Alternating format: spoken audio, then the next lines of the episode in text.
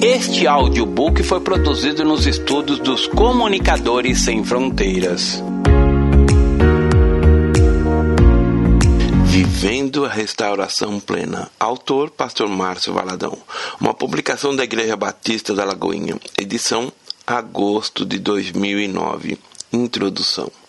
No princípio, criou Deus os céus e a terra. Este é o primeiro verso do primeiro capítulo de Gênesis. Trata da criação dos céus e da terra e de tudo que neles há. Já no segundo versículo, temos a revelação de que a terra, porém, estava sem forma e vazia. Entre esses dois primeiros versos, algo aconteceu podemos dizer que fora uma calamidade. Satanás se rebelou contra Deus. As implicações do pecado de Satanás não atingiram somente a ele, mas toda a terra, que ficou em ruínas. Somente o Criador poderia restaurar criar, reconstruir algo que foi destruído pelo pecado. E assim ele o fez e faz até os dias de hoje. Deus continua restaurando todo aquele que se aproxima dele caído e cheio de pecados. Há um processo a ser realizado e entender esse processo é convite que fazemos a você, querido ouvinte. Permita-se entender o poder restaurador de Deus. Boa audição entendendo o processo. Deus criou os céus e a terra perfeitos. Absolutamente nada fora criado de maneira imperfeita ou incompleta houve e há excelência em tudo que saiu das mãos do Senhor Deus. Em Isaías, no capítulo 45, verso 18, temos esta verdade proclamada, porque assim diz o Senhor, que criou os céus, o Deus que formou a terra, que a fez e a estabeleceu, que não a criou para ser um caos, mas para ser habitada. Eu sou o Senhor e não há outro. Deus não criou a terra vazia caótica, deformada. Deus não criou como um deserto. Podemos então imaginar o planeta Terra, onde habitamos absolutamente perfeito, cheio de beleza, de glória e excelência absoluta. Assim, tudo foi gerado pelas mãos do Senhor. A Escritura diz que tudo estava cheio de glória, de majestade, de harmonia. Viu Deus tudo quanto fizera, eis que era muito bom. Gênesis capítulo 1, verso 31.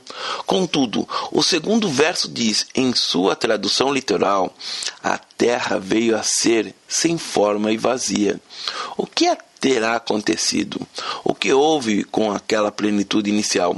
O que se vê entre o primeiro e o segundo versículo é um espaço de tempo que não sabemos determinar. Não é possível dizer com precisão o quanto se passou, nem como. Nas versões atuais, encontramos a terra, porém, estava sem forma e vazia. O que aconteceu entre os dois primeiros versículos de Gênesis não diz muito a respeito de nós. De certa forma, não faz parte da história do homem. A humanidade, que ainda não existia no princípio da criação, não vivenciou este momento e, portanto, desconhece os detalhes mais profundos. A Escritura fala da rebelião liderada por um ser angelical chamado Lúcifer. Com ele, um terço dos anjos do Senhor se rebelou. Em Isaías capítulo 14, verso 12 está escrito: Como caístes desde o céu, ó estrela da manhã, filha da alva, como fostes cortado por terra, tu que debilitavas as nações, eu e tu dizias no teu coração: Eu subirei ao céu, acima das estrelas de Deus, exaltarei o meu trono, e no monte da congregação me assentarei, aos lados do norte, subirei acima dos mais altas nuvens, e serei semelhante ao Altíssimo. Contudo, serás precipitado para os reinos dos mortos, no mais profundo do abismo. Ocorreu nesse tempo um cataclismo, uma transformação geológica, uma situação que mudou tudo e a terra passou a ser sem forma e vazia. Em Gênesis capítulo 1, verso 2 diz: A terra, porém, estava sem forma e vazia. Havia trevas sobre a face do abismo, e o Espírito de Deus pairava sobre, por sobre as águas. Havia trevas, abismo, embora o Espírito de Deus estivesse lá, pairando sobre as águas. De acordo com o dicionário Micaelis, a palavra vazio significa que não contém nada ou só contém ar.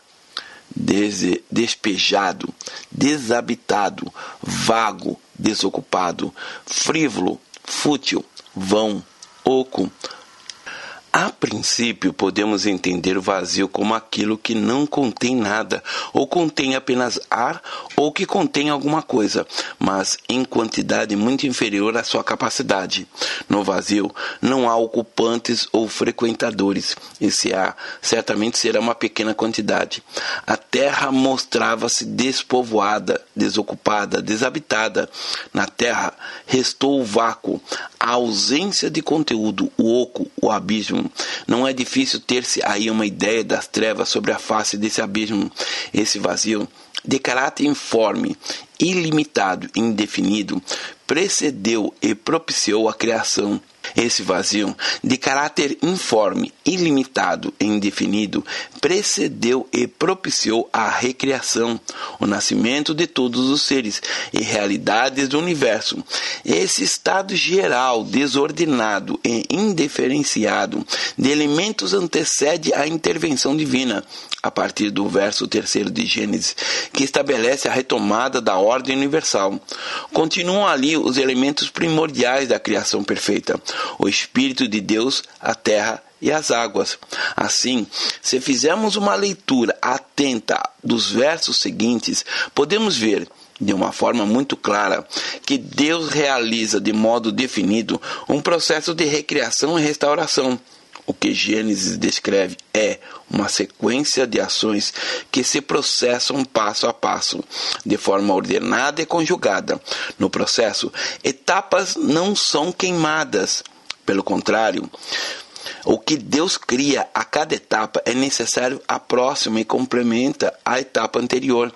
Em síntese, disse Deus: haja luz e houve luz. E viu Deus que a luz era boa, e fez separação entre a luz e as trevas. A porção seca chamou-se terra, e ao juntamento de águas, mares. E viu Deus que isso era bom. A terra, pois, produziu relva, erva que davam semente segundo a sua espécie, e árvores que davam fruto, cuja semente estavam nele, conforme a sua espécie. E viu Deus que era bom. Fez Deus os dois grandes luzeiros, o maior para governar o dia, e o menor para governar a noite. E fez também as estrelas, para governarem o dia e a noite, e fazerem separação entre a luz e as trevas. E viu Deus que isso era bom. Disse também Deus: povoem-se as águas de enxames de seres viventes, e voem as aves sobre a terra, sob o firmamento dos céus. E viu Deus que isso era bom. Produz a terra seres viventes, conforme a sua espécie, animais domésticos, répteis e animais selváticos, segundo a sua espécie. E assim o fez. Fez Deus os animais selváticos, segundo a sua espécie, e os animais domésticos, conforme a sua espécie, e todos os répteis da terra, conforme a sua espécie. E viu Deus que isso era bom. Ao contrário do que se via antes da reconstrução, uma terra informe e vazia, é possível imaginar Deus, ao final de cada uma das suas obras, distanciar-se para complementá-la suspirando diante da criação, satisfeito com o resultado, tomado pela sensação de dever cumprido ou de sonho realizado. Deus, para em cada etapa, examina, contempla e, ao final de cada feito, reconhece que o que produziria fora bom Somente depois de toda a estrutura necessária à sobrevivência e bem-estar do ser humano é que se completaria o propósito de Deus, que não criou a terra para ser um caos, mas para ser habitada. Segundo Isaías capítulo 45, versos 18. Em Gênesis capítulo 1, dos versos 26 ao 31, o ponto máximo da criação também disse Deus: façamos o homem à nossa imagem, conforme a nossa semelhança. Tenha ele domínio sobre os peixes do mar, sobre as aves do céu, sobre os animais domésticos, sobre toda a terra e sobre todos os répteis que rastejam pela terra. Criou Deus, pois, o homem à sua imagem, a imagem de Deus o criou homem e mulher os criou. E Deus os abençoou e lhe disse: Sede fecundos, multiplicai-vos, enchei a terra e sujeitai-a. Dominai sobre os peixes do mar, sobre as aves do céu e sobre todo animal que rasteja pela terra. E disse Deus ainda: Eis que vos tenho dado todas as ervas que dão semente, e se acham na superfície de toda a terra, e todas as árvores em que há fruta que dê semente. Isso vos será por, para mantimento, e a todos os animais da terra, e a todas as aves do céu, e a todos os répteis da terra, em que há fôlego de vida. Toda a erva verde lhe será para mantimento. E assim se fez.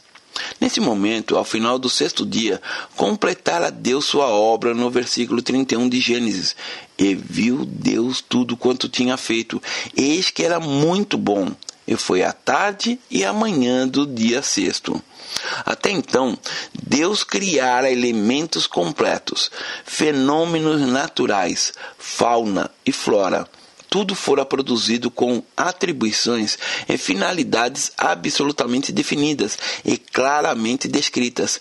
Qual a finalidade de cada elemento, o papel de cada componente de todo, a finalidade da terra, da água, do sol, da lua e das estrelas, dos vegetais e animais? Tudo estava definido no momento em que fora criado.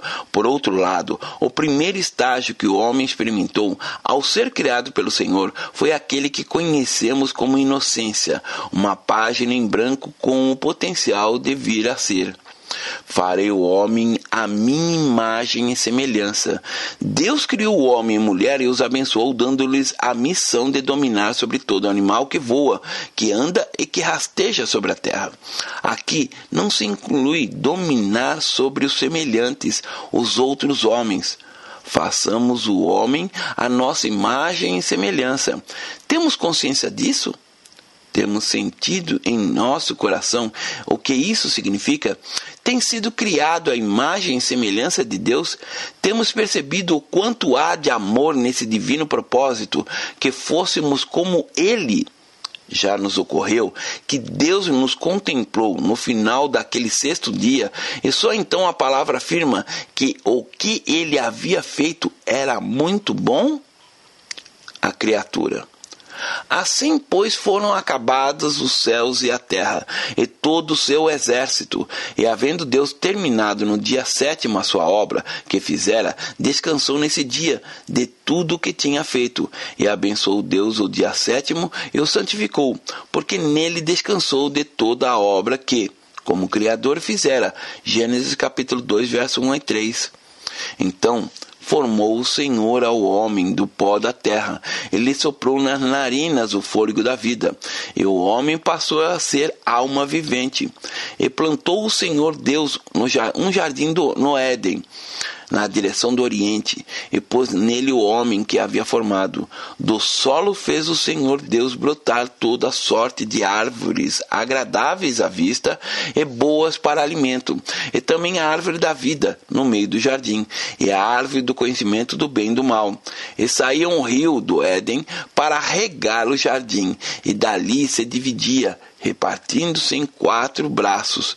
Gênesis capítulo 2, versos 7 a 10. O Pai fez o homem perfeito e à sua semelhança. Ele não saiu das mãos de Deus cheio de traumas, não trouxe qualquer bagagem na sua alma, nenhuma marca no seu espírito, porém ele se tornou imperfeito. Do mo mesmo modo como a natureza foi recriada, o ser humano tem experimentado esse processo de recriação. A terra estava sem forma e vazia, e as trevas cobriam a face do abismo. Se olharmos o homem hoje, veremos que ele está sem forma e vazio, e as trevas o cobrem. A própria vida parece não ter forma. Há muitas pessoas que buscam uma forma de vida, querem um modelo, mas falta-lhes algo. O vazio existencial é uma desgraça, porque enquanto este vazio não for preenchido, enquanto este vazio não for cheio, não transbordar. O homem continuará sem forma, o vazio aumentará cada vez mais e as trevas irão cobri-lo. A Bíblia revela que o Deus desse século, Satanás, tem como que coberto os olhos dos homens, os tem envolvido com densas trevas, para que neles não resplandeça a luz do Evangelho da graça de Deus. É por isso que, Muitas vezes, quando falamos de Jesus com alguém, dizemos que Jesus Cristo é a luz do mundo, que ele preenche o vazio, dá a forma e transforma. A pessoa não consegue ver, não consegue perceber esta verdade o Espírito de Deus pairava sobre a face das águas, ou seja, o Espírito Santo está sobre as pessoas. O Espírito Santo está sobre você nesta hora, querendo provocar emoções profundas no seu espírito, para que você perceba para que tenha o entendimento de que não precisa continuar sem forma, vazio e sem trevas. Pela graça de Deus é permitido ao homem parar no tempo, como aquele período entre o primeiro e o segundo versículo de Gênesis. É permitido nascer de novo, restaurar a alma ferida, preencher o vazio, afastar as trevas e encontrar a forma cujo padrão é a excelência. Jesus falou que aquele que anda em trevas não sabe para onde vai. João capítulo 12, verso 35. É muito importante ter a compreensão que o ser humano não precisa andar em trevas, não precisa sentir esse vazio. Quantas vezes você contempla o seu casamento e o vê sem forma, contempla o mundo aí fora, sem Jesus, disforme, caótico. Mas existe uma forma que é a palavra de Deus, e quando a pessoa escolhe viver segundo os princípios bíblicos, tudo passa a ser diferente. O vazio é totalmente preenchido e a certeza maior passa a existir. Eu sei para onde estou indo. O Espírito Santo, de uma forma tão gloriosa, paira sobre a face das águas. Águas, na Bíblia, tem o sentido de povos, nações, todas as pessoas, sem exceção, têm o um Espírito Santo pairando sobre elas. O Espírito Santo está trabalhando naqueles que estão perto e naqueles que estão longe. O Espírito Santo está ali pairando, desejando que uma semente seja plantada para que ele faça germinar a semente viva que é a palavra de Deus, e provoque a salvação, a transformação na vida daquela pessoa, a recriação. Este é o quadro do ser humano, sem forma e vazio. Mas de repente começa a acontecer um processo de restauração que é exatamente o início da obra do Espírito Santo e que sempre nos leva a Jesus. A partir do verso 3 do capítulo 1 do livro de Gênesis, inicia-se um processo de recriação, de restauração da vida, em que a cada dia algo era criado e apreciado. Passo a passo, encadeado. Cada passo completa o estágio anterior e preparava o próximo. Da mesma forma, é possível o homem também ser restaurado dentro do igual processo. Deus poderia reconstruir e destruir como o estalar de um dedo, mas não o fez. Foram necessárias sete etapas, incluindo contemplar, celebrar e descansar, que encerram o ciclo. Imediatistas como somos e tão ocupados em buscar o prazer e fugir do sofrimento, talvez o mais difícil seja exatamente aceitar a restauração em todas as suas fases, no tempo determinado, sem saltar etapas, na certeza que estamos sob o olhar atento do Pai. Do versículo 3 até o versículo 5, podemos ver que a primeira criação fora a luz. Diz assim: Disse Deus: haja luz, e houve luz. E viu Deus que a luz era boa, e fez a separação entre luz e trevas. Chamou Deus a luz dia, e as trevas noite. Houve tarde e manhã, o primeiro dia. Se algo que muitos desejam é a luz, veja no ato da restauração, da recriação do homem, a primeira coisa que toca é exatamente a luz. Haja luz. Não é uma luz que vem do sol, nem da lua, nem das estrelas, porque o sol, a lua, as estrelas ainda não haviam sido criados. A primeira coisa que foi criada foi a luz. O Senhor disse: haja luz, e a luz se fez. Há na restauração, portanto, etapas que sobrepõem, tendo em vista consertar o que se quebrou ou se desgastou, recompor o que se despedaçou, preenchendo os vazios ou substituindo partes que passam a não ter mais significado. Não há como se refazer ou recriar algo como seu casamento, sua carreira ou sua relação com os filhos, sem vivenciar alguns estágios. No processo da restauração, há cinco estágios que nós encontramos aqui no capítulo 1 do livro de Gênesis e que veremos a seguir. Primeiro estágio: luz. A restauração de uma pessoa, de uma família, de um casamento, na restauração da saúde, seja lá que área da vida for, a primeira coisa a ser restaurada, a ser criada dentro do coração do, do, homem é a luz. A pessoa começa a ver, a ter sensibilidade, a saber qual o caminho a ser tomado, começa a perceber, a ter conhecimento, a ter equilíbrio. Havia um homem extremamente instruído chamado Saulo.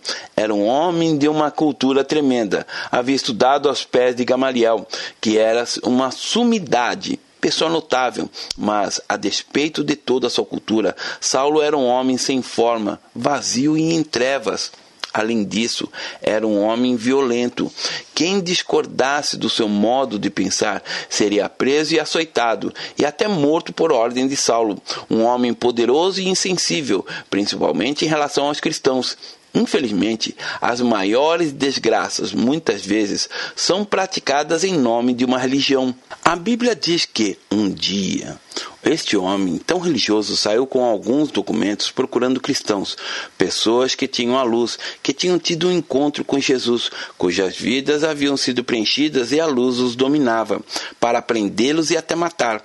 Saulo estava envolto em trevas, porque as trevas estavam dentro dele, apesar de ser meio-dia e o sol estar a seu zênite, ponto mais elevado. Ele estava no caminho para Damasco e, ao meio-dia, um clarão tremendo veio.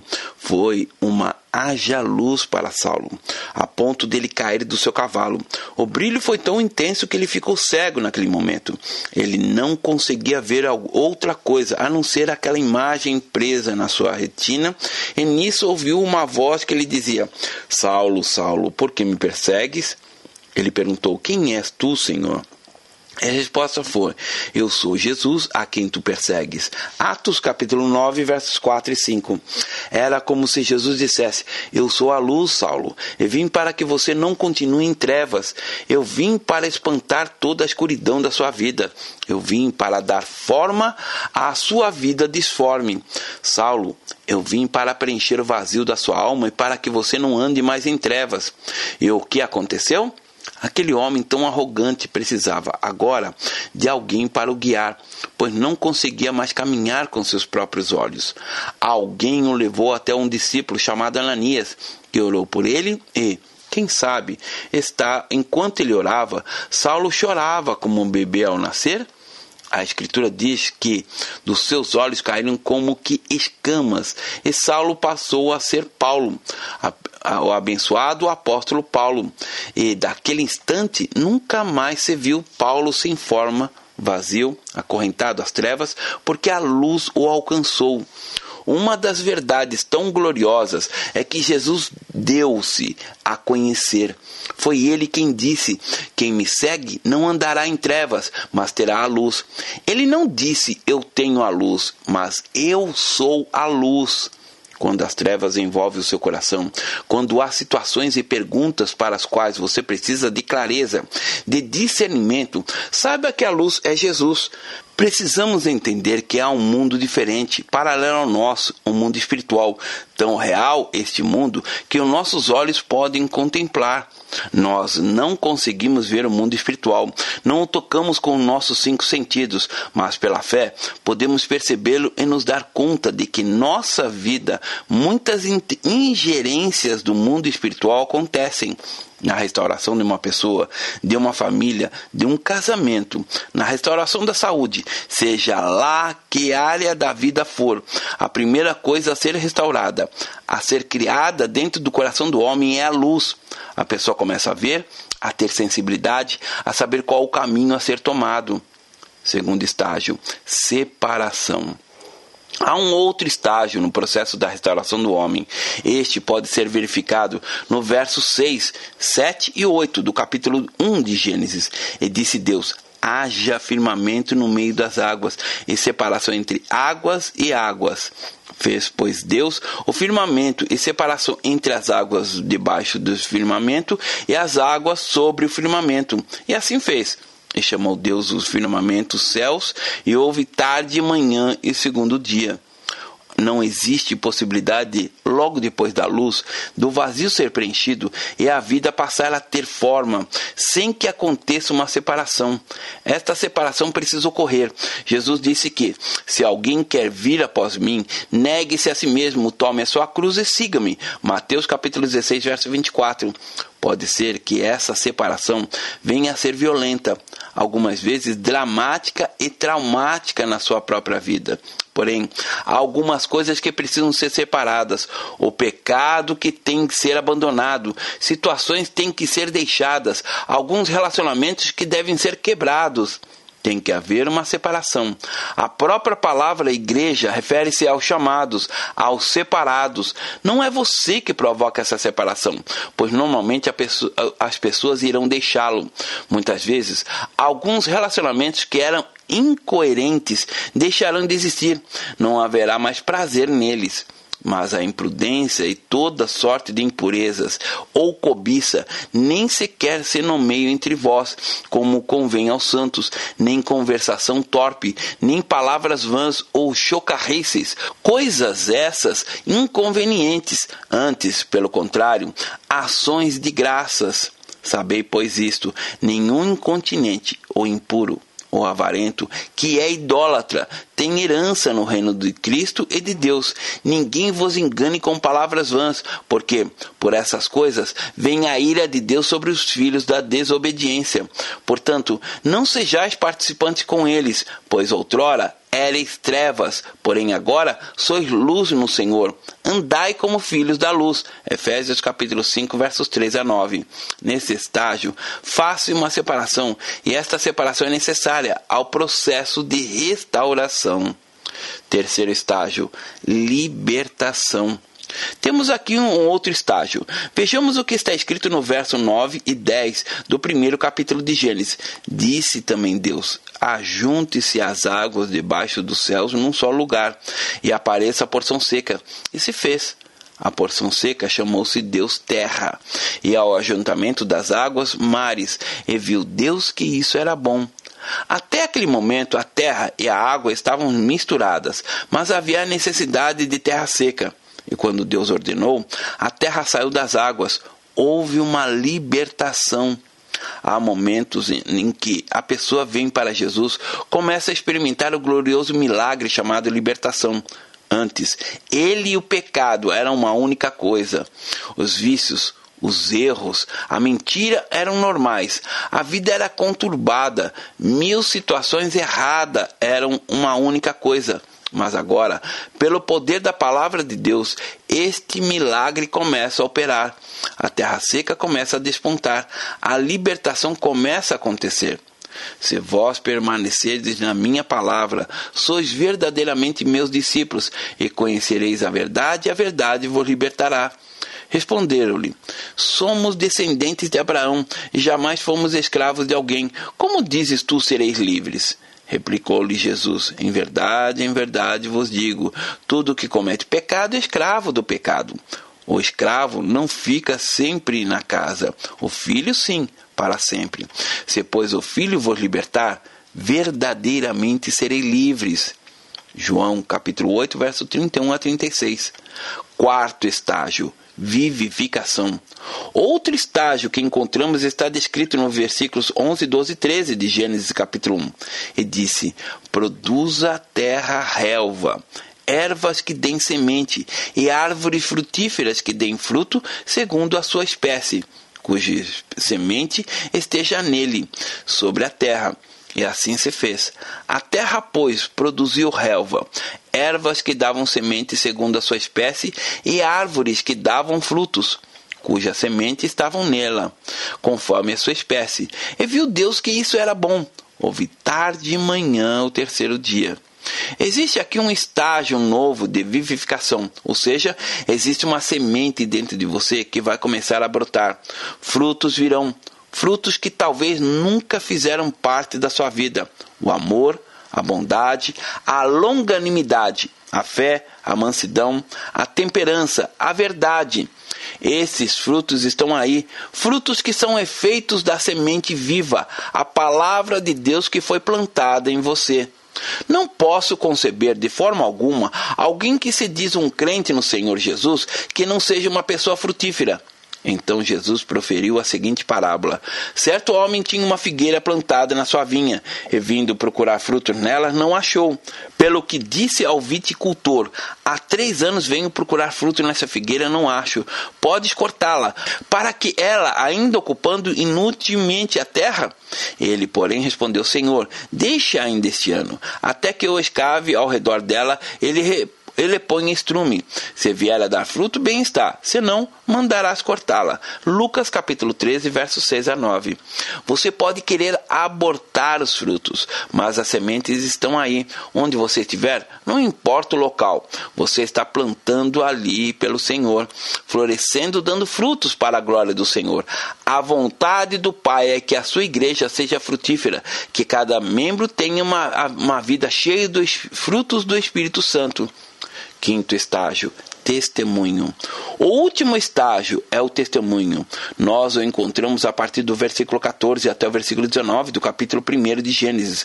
Na obra do Senhor, na criação, todo o poder do Senhor vai se envolvendo e proclamando o seguinte: Disse também Deus: haja luz no firmamento dos céus, para fazerem separação entre o dia e a noite, e sejam eles para sinais, para estações, para dias e anos, e sejam para luzeiros no firmamento dos céus, para alumiar a terra. E assim o fez. Fez Deus os dois grandes luzeiros, o maior para governar o dia e o menor para governar a noite. E fez também as estrelas. E os colocou no firmamento dos céus, para alumiar a terra, para governar o dia e a noite, e fazerem separação entre luz e trevas. E viu Deus que isso era bom. Houve tarde e manhã no quarto dia. Jesus disse: Vós sois a luz do mundo. Jesus também disse: Nem se acende uma candeia para colocá-la debaixo do alqueire, mas no velador, e alumia todos os que se encontram na casa. Mateus capítulo 5, verso 14 e 15. Quando você diz eu sou a luz do mundo, significa que você passou por todo esse processo de restauração de Deus como um alvo, com uma proposta para que você seja um testemunho forte daquilo que Deus faz e daquilo que Ele quer e que pode fazer em qualquer coração. Vós sois as minhas testemunhas, diz o Senhor, o meu servo a quem escolhi, para que saibas e me quereais e entendais que sou eu mesmo e que antes de mim Deus nenhum se formou e depois de mim nenhum haverá. Eu, eu sou o Senhor, e fora de mim não há Salvador. Eu anunciei salvação, realizei-a e a fiz ouvir. Deus estranho não houve entre vós, pois sois as minhas testemunhas. Diz o Senhor: Eu sou Deus. Ainda antes que houvesse dia, eu era, e nenhum há que possa livrar alguém das minhas mãos. Agindo eu, quem o impedirá? Isaías capítulo 43, versos 10 a 13. Conclusão. Nosso Deus é soberano. Ele reina antes da fundação do mundo, quando a terra era sem forma e vazia. Assim como a terra, você também era sem forma e vazio, mas ele deu-lhe forma e preencheu o seu vazio. Trouxe a luz, houve a restauração. O Espírito do Senhor sempre faz a separação, trazendo a libertação e os frutos, fazendo com que o brilho, a luz do Senhor seja realidade em sua própria existência. Há milhões e milhões de anos, Deus criou todas as coisas, mas Neste exato momento, o Espírito do Senhor paira sobre a sua vida, que está sem forma e vazia, sem uma definição muito clara, porque as trevas o têm envolvido. Um vazio existencial tem consumido toda a razão do seu próprio existir, ocasionando uma busca interminável. Neste momento, você pode saber o quanto Deus o ama, o que ele pode não apenas restaurar a sua vida, mas ele pode fazer tudo novo. A ruína não é o decreto final sobre a sua existência. Nesse momento, o conhecimento da luz do Senhor está vindo a você. Jesus é a luz que ilumina a todos. Ele disse: eu sou a luz. Quem me segue não andará em trevas, pelo contrário, terá a luz da vida. João capítulo 8, verso 12. Você precisa permitir que esse milagre seja realizado em sua vida. Quando você escolhe tomar Jesus Cristo como seu Senhor e Salvador, experimentando a graça maravilhosa do perdão e de uma nova vida, o próprio Deus opera a separação e a libertação. E os frutos virão de uma forma espontânea, e a luz e o testemunho serão a realidade maior em sua caminhada. Com ele, não é possível experimentar o perdão que liberta, permitindo nascer de novo. Isaías capítulo 61, verso 1 a 4. Expressa a vontade do Senhor para mim e a sua vida o Espírito do Senhor Deus está sobre mim, porque o Senhor me ungiu para pregar boas novas aos quebrantados. Enviou-me a curar os quebrantados de coração, a proclamar libertação aos cativos e a pôr em liberdade os algemados, a apregoar o ano aceitável do Senhor e o dia da vingança do nosso Deus, a consolar todos os que choram e a pôr sobre os que em Sião estão de luto uma coroa em vez de cinzas óleo de alegria em vez de pranto, veste de louvor em vez de espírito angustiado, a fim de que se chamem carvalhos de justiça, plantados pelo Senhor para a sua glória. Edificarão os lugares antigamente assolados, restaurarão o de antes destruídos e renovarão as cidades arruinadas, destruídas de geração em geração. Deus anseia operar em você a boa, agradável e perfeita vontade dele. Romanos capítulo 12, verso 2. Neste momento, Amado ouvinte, eu o convido a entrar em um momento especial de oração, expressando a Deus os seus sentimentos. Pai, esta é a descrição de como tu fazes todas as coisas. Que nesta hora tu podes operar um milagre tão glorioso. Tu chamastes as coisas que não são como se já se fossem, e, Ó Deus, chamamos aqueles que ainda não experimentaram a graça do novo nascimento, para que venham para os teus braços, experimentando o teu perdão, experimentando a nova vida, e que todos sejam edificados pela tua palavra. Em nome de Jesus. Amém. Deus abençoe. Pastor Márcio Valadão. Jesus te ama e quer você.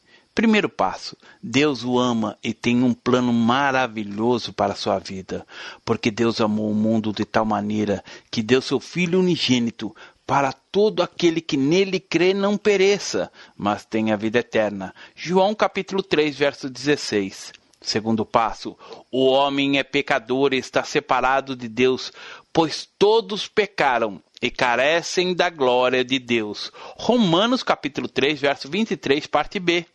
Terceiro passo: Jesus é a resposta de Deus para o conflito do homem.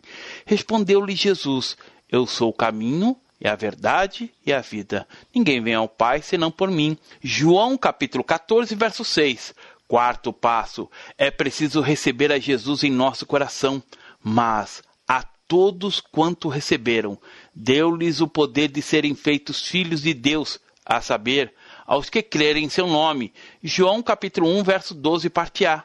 Se com tua boca confessares Jesus como Senhor e em teu coração credes que Deus o ressuscitou dentre os mortos, será salvo. Porque com o coração se crê para a justiça e com a boca se confessa a respeito da salvação. Romanos capítulo 10, verso 9 e 10. Quinto passo. Você gostaria de receber a Cristo em seu coração? Faça essa oração de decisão em voz alta. Senhor Jesus, eu preciso de ti. Confesso-te o meu pecado de estar longe dos teus caminhos. Abra a porta do meu coração e te recebo como meu único Salvador e Senhor. Te agradeço porque me aceita assim como eu sou e perdoa o meu pecado. Eu desejo estar sempre dentro dos teus planos para a minha vida. Amém. Sexto passo: procure uma igreja evangélica próxima à sua casa. Nós estamos reunidos na Igreja Batista da Lagoinha, Rua Manuel Macedo, 360, bairro São Cristóvão, Belo Horizonte, Minas Gerais. Nossa igreja está pronta para lhe acompanhar nesse momento tão importante da sua vida. Nossos principais cultos são realizados aos domingos. Ficaremos felizes com sua visita.